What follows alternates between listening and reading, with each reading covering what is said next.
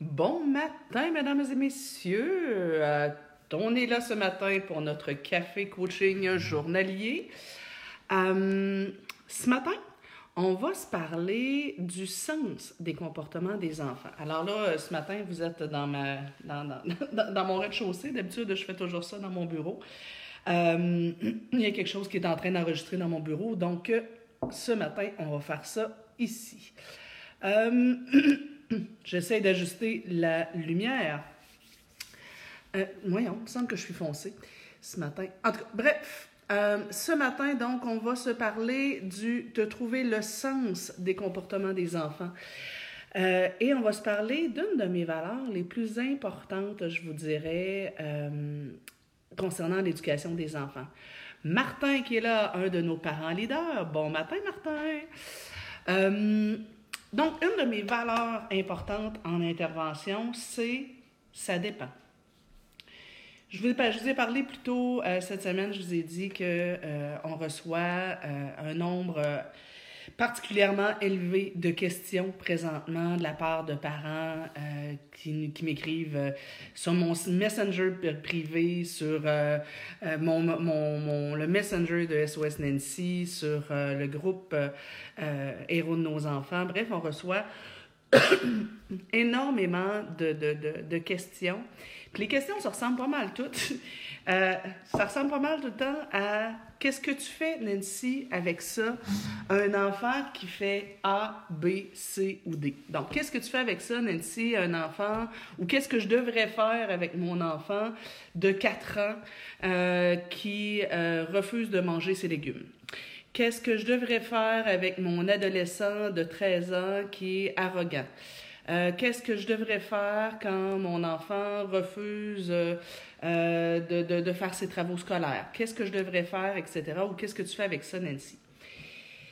Puis tu sais, je vous disais un peu plus tôt cette semaine, euh, on ne peut pas répondre à, à, toutes ces questions-là parce qu'on passerait, on travaillerait à temps plein là-dessus. Euh, mais aussi, euh, surtout, je vous disais, ben, on ne peut pas répondre à ça parce que la réponse, c'est ça dépend. Ça dépend premièrement de son âge, ça dépend du contexte familial, ça dépend de vos valeurs, ça dépend de, euh, de, de, de énormément d'éléments. Euh, bon matin, euh, Tilou. Alors, j'ai Louis qui est là. Euh, donc, euh, désolé, je suis en Facebook Live ici. Désolé si je t'ai réveillé. Non, juste que j'ai réveillé pour l'heure.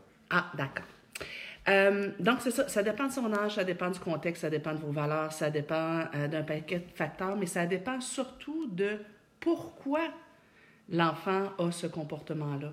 Ça dépend de la cause. Là, j'ai envie de vous raconter l'histoire de ma petite crème marocaine.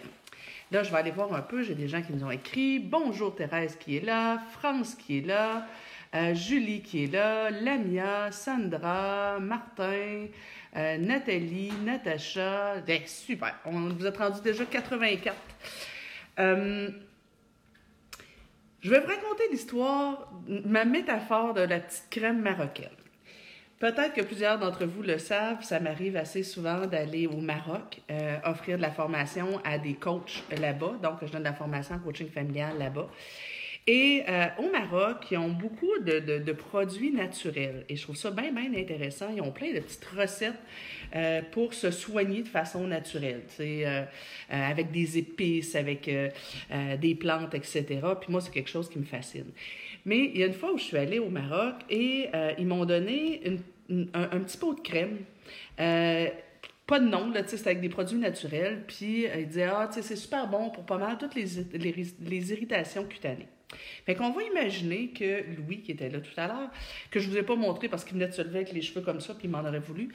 Euh, donc, alors, on va imaginer que Louis arrive de l'école une journée avec une plaque rouge ici sur la main. Et là, on ne sait pas trop ce que c'est. Il dit, ah, tu sais, ça gratouille, ça chauffe, euh, c'est un peu inconfortable. Ben, ça se pourrait que je sorte ma petite crème marocaine. On la met dessus, la plaque s'en va. On fait, hum, c'est cool, euh, ça a fonctionné. On ne se casse pas la tête, on continue notre vie. Deux jours plus tard, il revient et il y a trois plaques rouges. La petite crème marocaine a fonctionné une fois. va peut-être fonctionner deux fois, fait que je vais mettre de la petite crème marocaine sur les trois plaques rouges. Les plaques s'en vont. Bon, ben, coudon, c'est le fun. Deux jours plus tard, il revient et il est couvert de plaques rouges. Il y en a une vingtaine sur le corps. Est-ce que je vais le badigeonner au grand complet avec ma petite crème marocaine? Ben non. Qu'est-ce que je vais faire? Je vais probablement l'amener chez le médecin. On va l'amener chez le médecin. Pourquoi? Parce que je vais vouloir comprendre qu'est-ce qui cause les plaques rouges. Ben, je vous dirais, les comportements, c'est sensiblement la même chose. Si euh, votre enfant euh, vient de donner une tape à son frère, Bon, ben écoute, on va le voir, on se met à sa hauteur, euh, on le gronde un peu, on lui dit Hey, oh, on tape pas. Euh, Dis-le, tu sais, on lui explique un peu comment régler son conflit la prochaine fois au lieu de donner une tape. Deux jours plus tard, il redonne une autre tape. Ben, écoute, peut-être qu'on va réessayer la même chose. Euh, on va y parler un peu plus fort. Puis peut-être même aussi, tu sais, cette semaine, on s'est parlé de conséquences. Fait que on va peut-être aller vers les conséquences. On va dire, OK, ben là, tu vas aller prendre une pause dans ta chambre ou tu vas faire, tu vas avoir un geste réparateur pour ton frère. Dans la semaine qui suit, régulièrement, il se met à donner des tapes. Et euh, pour toutes sortes de raisons, ben on ne sait pas, à, à toutes sortes d'occasions, il donne des tapes à son frère. Ben là, à un moment donné, il va peut-être être temps qu'on prenne du recul et qu'on se questionne. OK, mais pourquoi? Quelle est la fonction de son comportement? Qu'est-ce qui génère cette agressivité-là? Qu'est-ce qui fait? À quoi ça lui sert de, de, donner des tapes? Et là, ben, des enfants, c'est pas si compliqué que ça. Hein? Euh, qu'est-ce qui peut faire qu'un enfant adopte un comportement de façon récurrente? Ben, c'est souvent parce qu'il cherche son comportement lui sert à aller vers quelque chose ou à s'éloigner de quelque chose. Donc, si un comportement euh, revient de façon régulière, c'est probablement parce que l'enfant, il voit des gains. Et là, ben, la question à se poser, ce sera quel gain? Tu sais, vous savez, moi, comme coach familial, euh, j'ai euh, énormément de trucs et de stratégies dans, dans ma boîte à trucs. Beaucoup, beaucoup, beaucoup de gens me demandent des trucs. Et euh, vous avez remarqué jusqu'à maintenant, mes Facebook Live souvent sont supposés durer une demi-heure, puis euh, souvent ça s'étire. Pourquoi? Parce que au-delà du truc, de la stratégie qu'on utilise, ben, il faut savoir quel truc utiliser quand.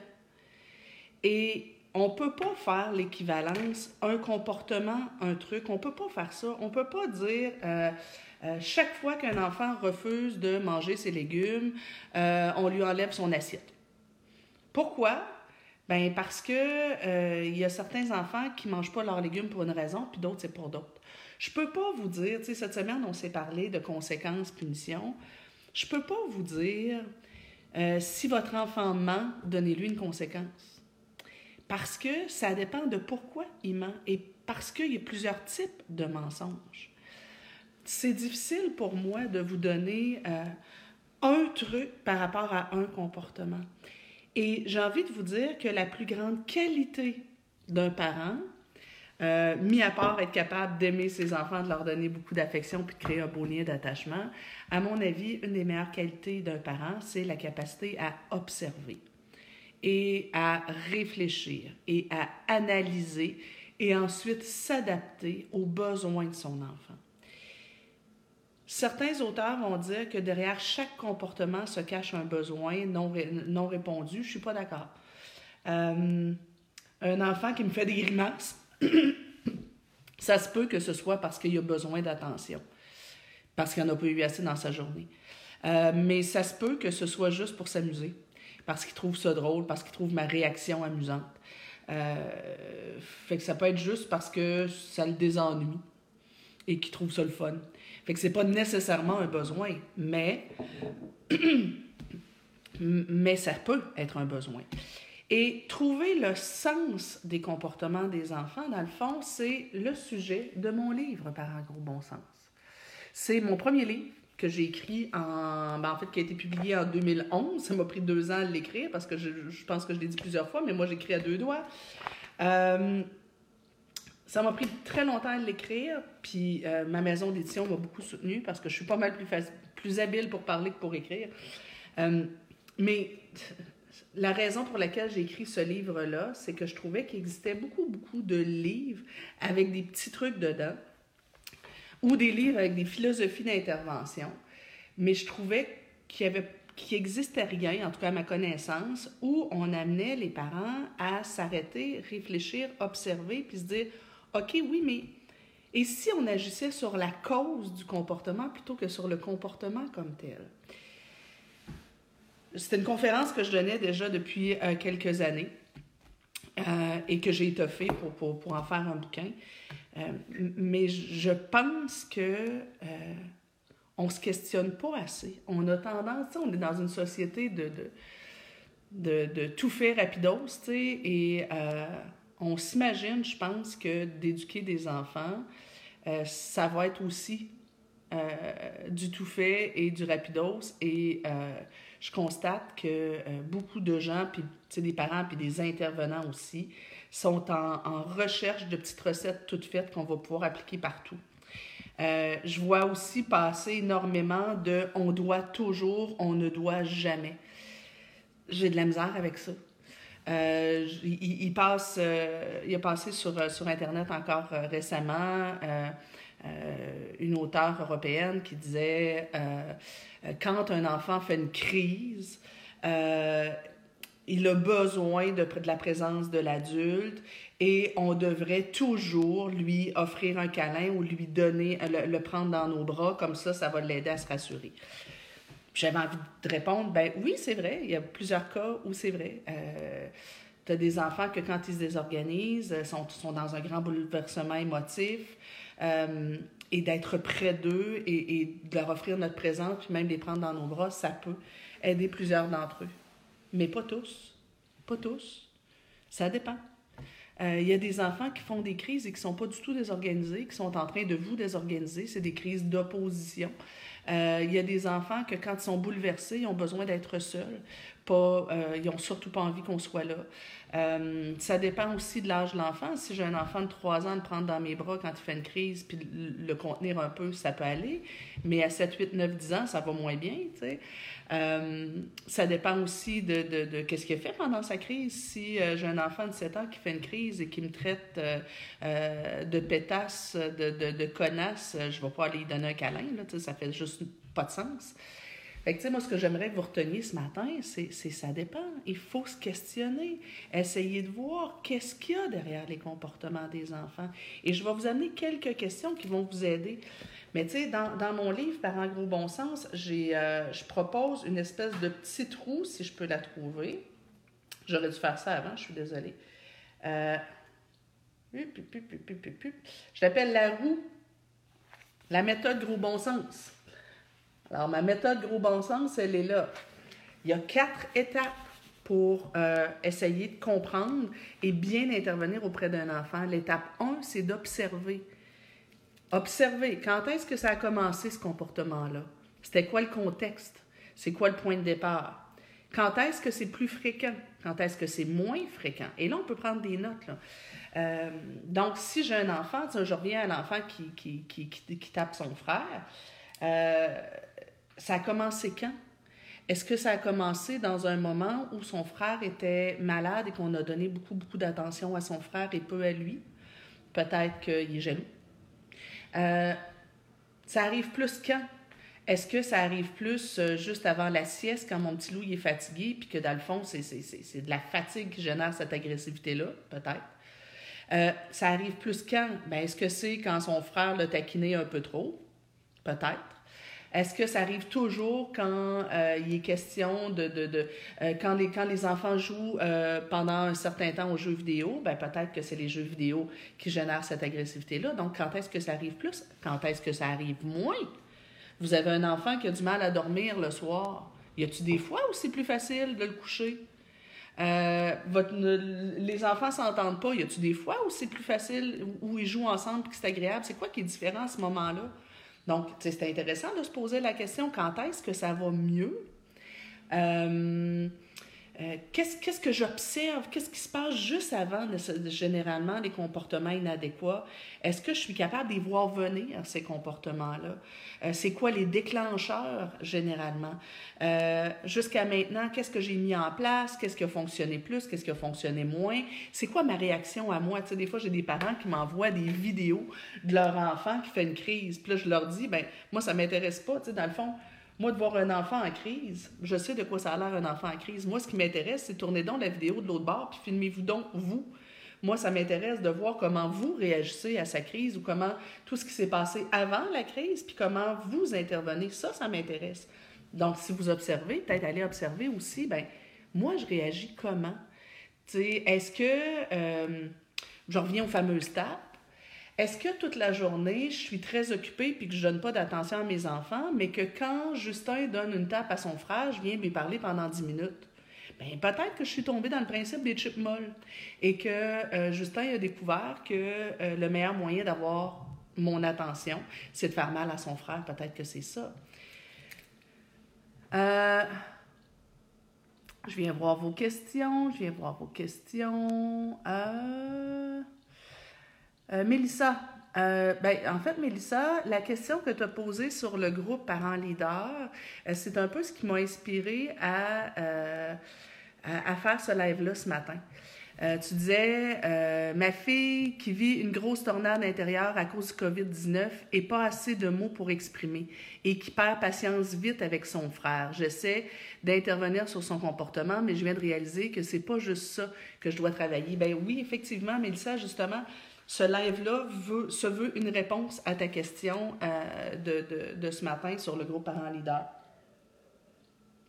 Tu expliquais que, bon, euh, notons, euh, euh, son frère a, malencontreusement fait tomber la manette de télé et que ta fille s'est mise dans une colère noire. Ben, ce qui est intéressant de voir, c'est c'est probablement pas la manette qui a fait que ta fille s'est mise dans une colère noire. C'était un prétexte. Si ça n'avait pas été ça, son frère aurait dit quelque chose de pas à son goût éventuellement. Puis c'est comme, c'est là qu'elle aurait, qu'elle aurait pété un plomb. Elle avait probablement besoin de péter un plomb. Si on va voir dans, euh, dans les lives précédents, je pense qu'il y a à peu près trois semaines, j'ai fait un live sur la gestion des émotions euh, où j'expliquais qu'on a tous et toutes un réservoir à émotions et que euh, toutes les émotions, les bonnes comme les moins bonnes, euh, s'emmagasinent dedans. Et quand le réservoir est plein, ben, à un moment donné, ça devient très inconfortable. Chez les adultes, ben, on, va souvent trouver des façons de prendre soin de soi et de faire baisser ce réservoir-là. Moi, je vais aller prendre un spa ou aller prendre un bon bain. Euh, hier soir, en toute honnêteté, j'ai pleuré parce que ce qui arrive présentement dans les, euh, dans les CHSLD pour les personnes âgées, ça me bouleverse. Puis je, me pose beaucoup de questions sur, sur qu'est-ce que je peux faire. Et euh, ben, j'ai pleuré. Et, pleurer, ça fait baisser euh, le réservoir. Euh, ça m'a fait du bien. Je vais peut-être en parler. Peut-être que je peux m'asseoir avec mon conjoint Martin, puis discuter avec lui. Ça peut me faire du bien. Donc, moi, comme adulte, quand mon réservoir est plein, généralement, j'ai des stratégies parce que je me connais pour vider mon réservoir. Mais malgré ça, même si je suis une adulte construite, ben, il va m'arriver que quand mon réservoir est plein, je m'en rends pas trop compte, puis que je vais me mettre en colère pour une connerie aussi. Et là, je vide mon réservoir comme ça. Fait que ça m'arrive à moi comme adulte. Fait qu'on imagine une enfant qui, elle, son réservoir est plein. Ben, probablement que de faire une crise comme elle le fait pour une babiole, c'est la babiole, la manette qui est tombée, c'est la goutte qui a fait déborder le vase, en fait. Euh, ben, c'est là où elle a déchargé. Maintenant, il faudra aller voir en amont qu'est-ce qui remplit son verre? Euh, qu'est-ce qui la stresse présentement? Peut-être qu'elle vit de l'anxiété. Euh, qu'est-ce qui, qu'est-ce qui, qu'est-ce qui vient la chercher? Qu'est-ce qui, c'est quoi toutes les émotions qui sont dans son contenant? Et après ça, on va pouvoir agir sur la cause. Donc, peut-être faire baisser le stress, faire baisser l'anxiété par euh, des trucs, des stratégies pour de, de, gestion des émotions. Ou dans les lives aussi précédents, on a parlé aussi de trucs de stratégie de pleine conscience, de yoga, euh, pour faire baisser euh, le stress. Euh, on va, on va peut-être lui permettre, on va peut-être mettre en place euh, des moments dans la journée où elle va pouvoir en parler. Peut-être qu'on va lui offrir euh, de dessiner, etc., etc. Peut-être qu'on va euh, lui faire des séances de chatouille pour qu'elle rie aux éclats, parce que le rire aussi, c'est un bon moyen de, de, de baisser le contenant. Mais on va aller essayer de travailler sur la cause, pas juste sur le comportement. Puis j'aime ce que tu dis, Mélissa. C'est c'est pas juste ça que je dois travailler. On va aussi travailler le comportement parce que je, voudrais m'assurer ici qu'on ne confond pas quelque chose. Une fois que j'ai fait mon analyse et que je comprends qu'est-ce qui cause les comportements, ben même si je comprends, ça ne veut pas dire que je dois tolérer. Donc, il ne faut pas confondre comprendre et tolérer. Alors, même si on comprend, par exemple, Mélissa, que ta fille, présentement, c'est sa surcharge émotionnelle qu'elle sort de façon inadéquate, tu, vas aller travailler sur la cause, mais aussi sur le comportement, parce que le message doit être très clair pour ta fille, dire, OK, ton réservoir est plein, puis tu, tu peux prendre vraiment la, la, la, la métaphore du verre. Tu peux lui dire, OK, je comprends que ton réservoir est plein, mais ben, même si ton réservoir est plein, ça ne justifie pas que tu nous fasses une crise comme ça et que tu brises des choses. Et bon, tu vas devoir réparer et tu vas devoir t'excuser. Et euh, ben, ça se peut qu'il y ait une conséquence logique aussi, euh, mais la conséquence ne sera pas suffisante parce que la conséquence, dans le fond, ça va être le message que je te passe que ton comportement est inadéquat. Mais il va falloir aussi aller travailler en amont. Donc, il faut faire les deux. Euh, donc, dans ma roue, euh, parents gros bon sens, ma, ma, ma, petite méthode gros bon sens, ce qu'on va faire, c'est un, on va observer. Après ça, on va faire une analyse, on va se questionner sur qu'est-ce qui cause ces comportements-là. Puis parfois, il y a plusieurs éléments. Parfois, il n'y en a pas juste un. Euh, donc, quelle, quelle, est la ou les causes du comportement? Qu'est-ce que l'enfant cherche à obtenir? il cherche à s'éloigner de quoi, euh, c'est quoi ses gains dans cette, dans, dans, dans cette situation-là, euh, euh, qu'est-ce qu'il peut y avoir comme, comme besoin non comblé, qu'est-ce qui peut, est-ce, que, est-ce qu'il y a une surcharge émotive, etc., etc., etc. et là, on va se questionner, puis après, on va arriver avec des stratégies d'intervention, des stratégies pour travailler sur le comportement, mais aussi des, des stratégies pour travailler sur la cause du comportement. Et après ça, ben, on va devoir appliquer ça pendant à peu près trois semaines. Euh, avec rigueur et constance, parce que là, plusieurs personnes me disent, OK, quand, quand je mets une, stratégie en place, pendant combien de temps je devrais euh, l'appliquer? Au minimum trois semaines. Trois semaines, un mois. Pourquoi? Parce que c'est ce que ça prend généralement à l'humain pour changer un comportement, pour adopter une nouvelle habitude.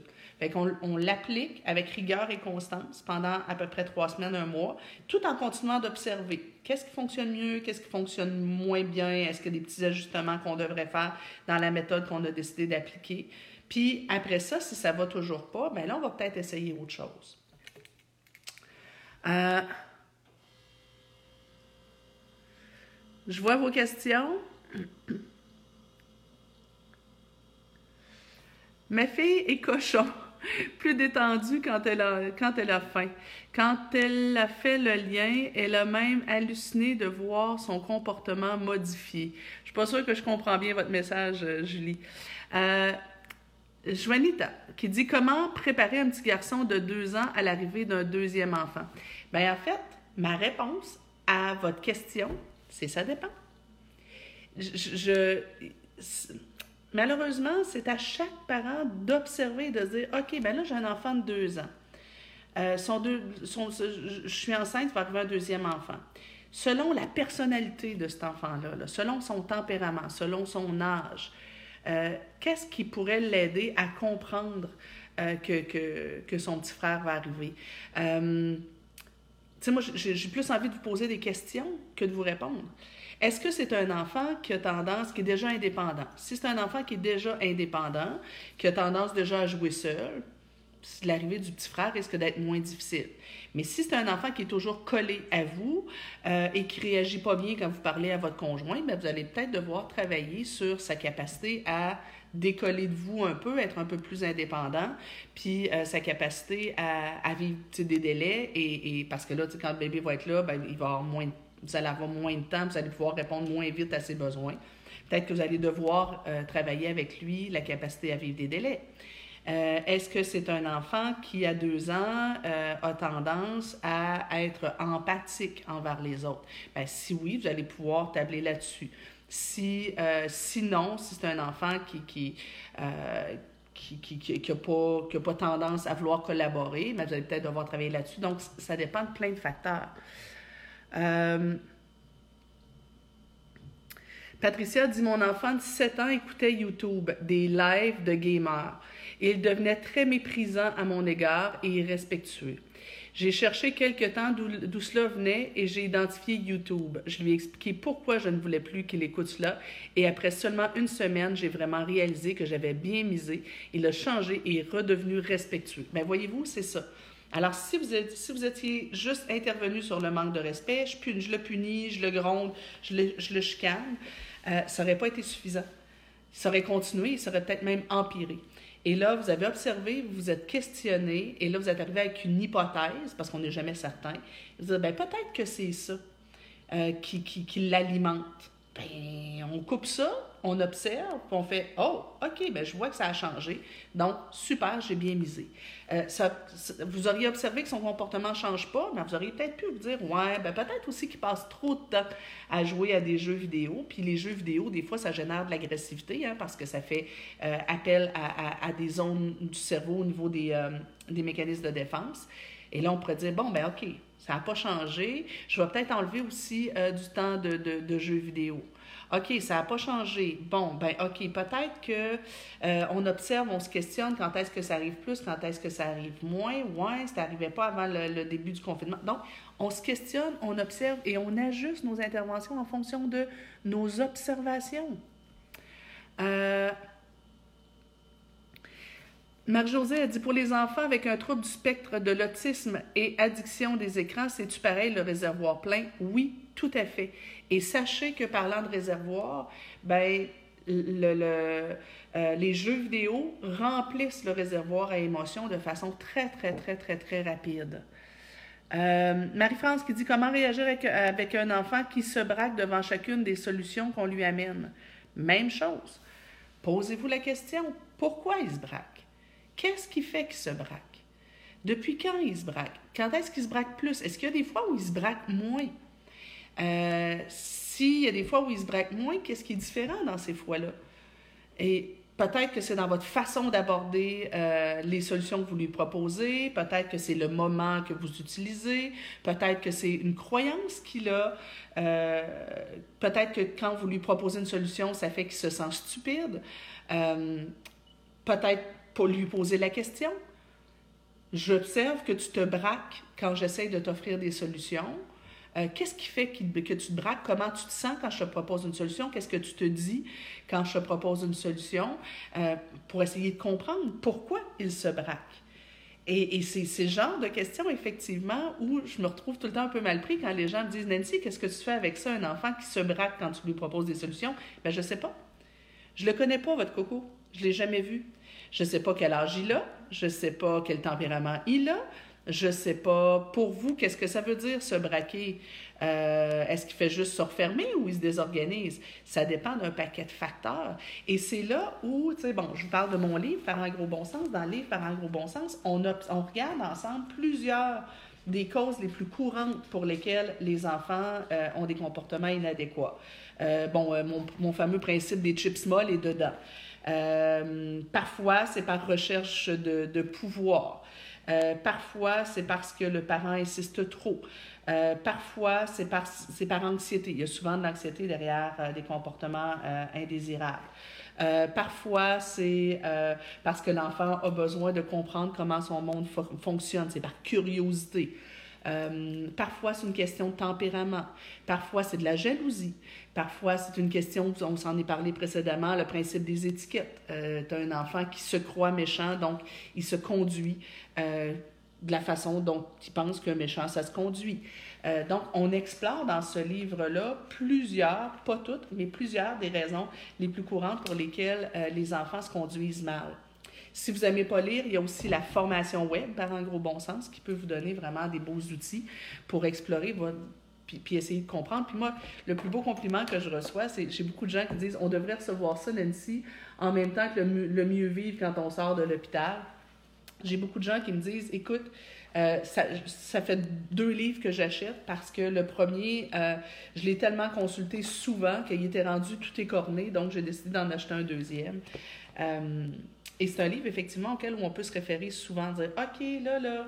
Sais, bon, les petits comportements du quotidien, on, agit de façon avec la petite crème marocaine. On fait juste aller voir l'enfant, puis on, on, discute avec lui, puis bon, les euh, je parle souvent de chaud et du froid. Ben, quand tu collabores, ça goûte bon, puis quand tu collabores pas, ben, ça goûte moins bon. Puis on utilise les techniques de base, les 5 C que tout le monde connaît.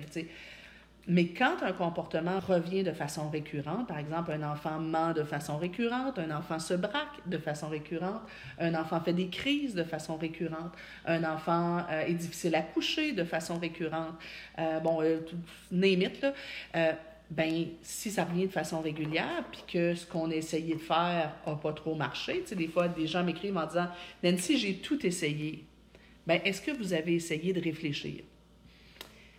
Prendre du recul, réfléchir, analyser, se questionner. Est-ce que vous avez essayé de ne pas juste intervenir sur le comportement, mais intervenir aussi sur la cause du comportement, les deux ensemble?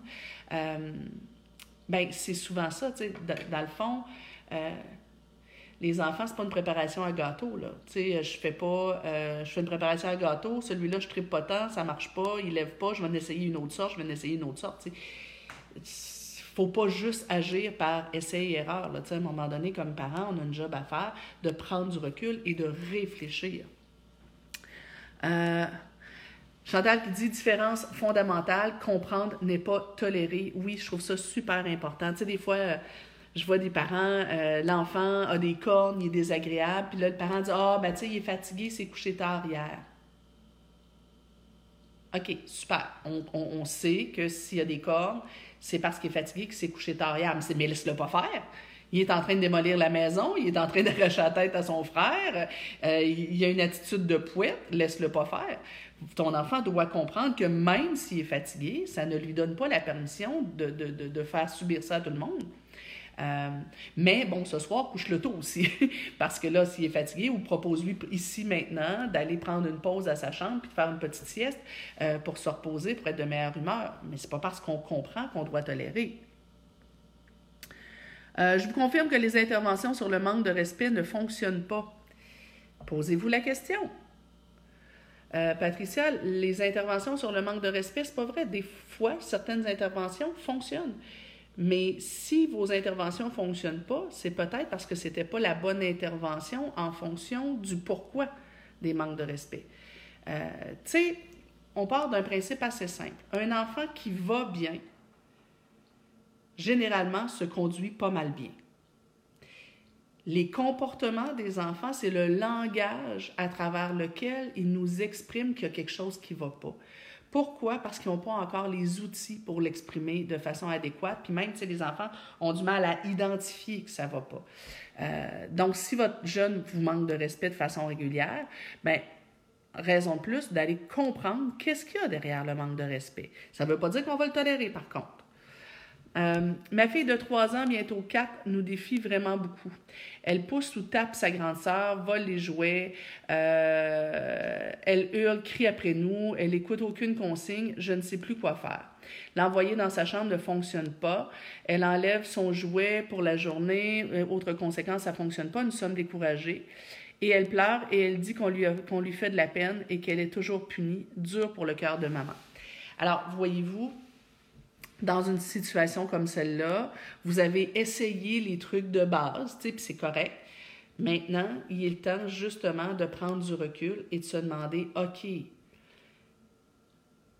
si effectivement vous êtes dans une spirale négative où elle est toujours punie, plus elle est punie, plus ça génère de la colère chez elle, plus ça génère de la colère chez elle, puis du ressentiment, plus euh, elle est agressive, plus elle, fait subir son agressivité à, euh, euh, à, son frère, sa grande sœur, etc., etc., etc. Donc, il va falloir, à un moment donné, ben oui, continuer peut-être de, de, de d'appliquer des conséquences, mais d'aller un petit peu en amont. Et là, tu sais, je parlais du livre par un gros bon sens, je vous ai parlé euh, de la formation par un gros bon sens, mais souvent, par exemple, dans un cas comme le vôtre, euh, Amélie, euh, souvent, un coach familial va être la meilleure solution. Pourquoi? Parce que le coach familial, bon, ben, en plus des études qu'il a, là, parce que nos coachs familiaux sont, sont tous formés, c'est des éducateurs spécialisés, psychoéducateurs, travailleurs sociaux. Donc, ils ont, une formation de base plus la formation en coaching. Mais au-delà de ça, ils sont formés à vous aider à comprendre le sens. C'est ça, c'est ça la job du coach. Donc, ils vont jaser avec vous par téléphone, par Skype ou par, Messenger ou toute autre plateforme et ils vont vous poser plusieurs questions pour vous aider à prendre du recul, euh, prendre la hauteur, comme dirait François Lemay, prendre la hauteur, prendre du recul et vous dire, OK, c'est quoi tout, tout ce qu'il y a derrière ce comportement-là? Fait qu'ils vont pas, ils vont vous aider à savoir comment gérer le comportement, mais aussi comment répondre aux besoins de votre enfant, comment, euh, euh, comment décoder le message derrière ces comportements-là.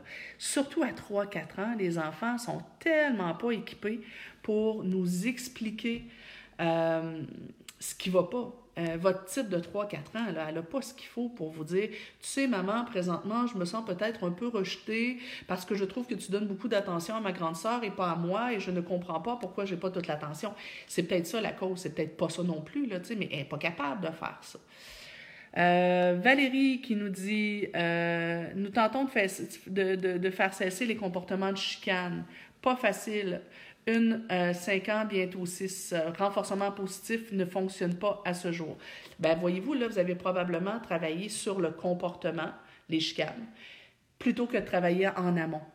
Euh, et comprendre qu'est-ce qui cause les chicanes, qu'est-ce qui fait qu'il euh, y a plus de chicanes. Alors, je vous invite vraiment à réfléchir, observer, quand est-ce que les chicanes arrivent plus? Quand est-ce qu'il y en a le moins? C'est quoi généralement les déclencheurs de chicanes? Euh, peut-être parler avec chacun de vos enfants pour voir comment il se sent dans la relation familiale. Euh, qu'est-ce qu'il aime de son frère? Qu'est-ce qu'il n'aime pas? Euh, qu'est-ce qu'il vient, qu'est-ce qu'il vient chercher? Qu'est-ce qui le dérange? comment il voudrait que vous interveniez? Qu'est-ce qu'il pense qui lui ferait du bien? tu sais, j'aime beaucoup me poser aux ben, la question aux enfants, de quoi est-ce que tu aurais besoin dans ces moments-là où c'est difficile pour toi? De quoi est-ce que tu aurais besoin? Comment je peux t'aider? Souvent, les enfants, même assez jeunes, sont capables de nous donner des belles pistes. Amélie dit J'ai votre livre, mais il n'a pas la même couverture. Est-ce le même livre? Oui, c'est le même livre. En fait, c'est qu'ici, on est rendu à la troisième édition.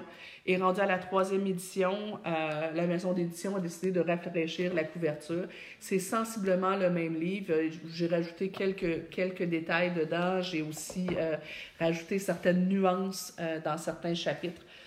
Entre autres, quand je parlais de gestion de crise, il y a un, chapitre où je parle de gestion de crise j'ai voulu un peu nuancer euh, et justement amener encore un petit peu plus de ça dépend. Alors, les parents, ce matin, je suis consciente que peut-être que je, vous espériez ce matin avoir des trucs. Ce matin, c'est pas ça que je vous ai donné des trucs. Ce matin, ce que je vous ai donné, c'est des pistes de réflexion. Mais tu sais, ce que je dis souvent euh, quand je forme des coachs, je leur dis un, bon coach n'a pas les bonnes réponses.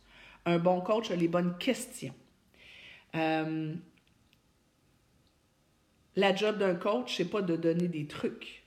La job d'un coach, c'est de trouver les bons trucs à donner à cet enfant-là en fonction de son âge, de son tempérament, de son contexte familial, mais surtout en fonction de ce qui cause les comportements. Donc, la job d'un coach, c'est d'aider les parents à réfléchir et à comprendre l'enfant, pas juste garrocher, lancer des petits trucs. Et ce que, ce que je dis souvent, c'est quand je donne un truc à un parent, je lui donne un poisson. Je donne un poisson à un mendiant. Ben, peut-être que ça va être plus efficace de lui apprendre à pêcher. Alors, quand je donne un truc à un parent, je lui donne un poisson. Je donne un poisson à un mendiant, alors j'aime mieux apprendre à pêcher. Donc, quand je donne un truc, peut-être que mon truc va fonctionner. Mais j'aime mieux vous apprendre à réfléchir et à observer et à, décoder votre enfant. Et on parle souvent euh, de l'intuition parentale. Euh, je trouve que avec les meilleures intentions du monde, tous les donneurs de trucs ont peut-être à quelque part, il y, a, un effet pervers à tout, euh, l'effet pervers de donner beaucoup de trucs d'intervention, c'est qu'il y a malheureusement beaucoup de parents qui appliquent ces trucs-là sans réfléchir et sans nuance. Et euh, ont peut-être désappris à se faire confiance. Et c'est pour ça que mon livre s'appelle Parents gros bon sens. Parce que la plupart du temps, éduquer un enfant, c'est juste une question de gros bon sens. Et quand on réfléchit, puis ça, je trouve que c'est la plus belle qualité que je reçois, le plus beau compliment que je reçois, souvent après une conférence ou après une intervention, les gens me disent tu sais, dans le fond, Nancy, c'est juste du gros bon sens ce que tu dis là. Tu sais, c'est, c'est rien de nouveau, c'est juste du gros bon sens. Ben oui. La plupart du temps, éduquer des enfants, c'est juste une question de gros bon sens. C'est une question de réflexion euh, et de jugement. Et, c'est ça. Et d'observation et d'ajustement de nos interventions avec l'enfant qui a là. Euh, Bon matin, Karina qui est là. Euh, j'ai réussi à diminuer l'opposition de ma fille en changeant mes propres stratégies d'intervention. Je devais m'adapter à elle et pas le contraire. J'adore ce que vous dites, Karina. C'est effectivement ça. Euh, ma fille de 9 ans m'a déjà dit d'être tannée, d'être toujours avec son frère. En ce moment difficile, elle ne peut pas avoir d'autres amis. Elle comprend très bien. Mais bon, elle est comme nous. Oui, elle aimerait que ça change, effectivement. Euh, être toujours avec son frère, qui n'est pas son meilleur ami, ça, peut être un peu engageant. Puis peut-être qu'elle a besoin de temps pour elle tout seul. Peut-être qu'elle a besoin de temps tout seul avec maman. Euh, peut-être que c'est ça. Euh, Valérie dit chignage et non chicane. OK, ouais. Ben, effectivement, il faut voir qu'est-ce qu'il y a derrière le chignage. Qu'est-ce qui cause le chignage? Quelle est la fonction du chignage? Je me souviens d'une petite fille avec qui j'ai travaillé.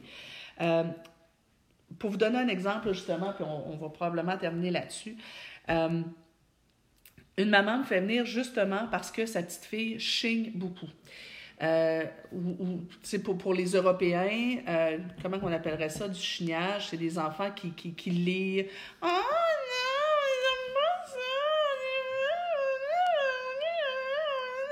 ça. ça, c'est international, là. Ah! Je l'ai entendu dans toutes les langues. Euh, pleurnichage, oui, c'est ça, c'est des enfants qui pleurnichent sans arrêt.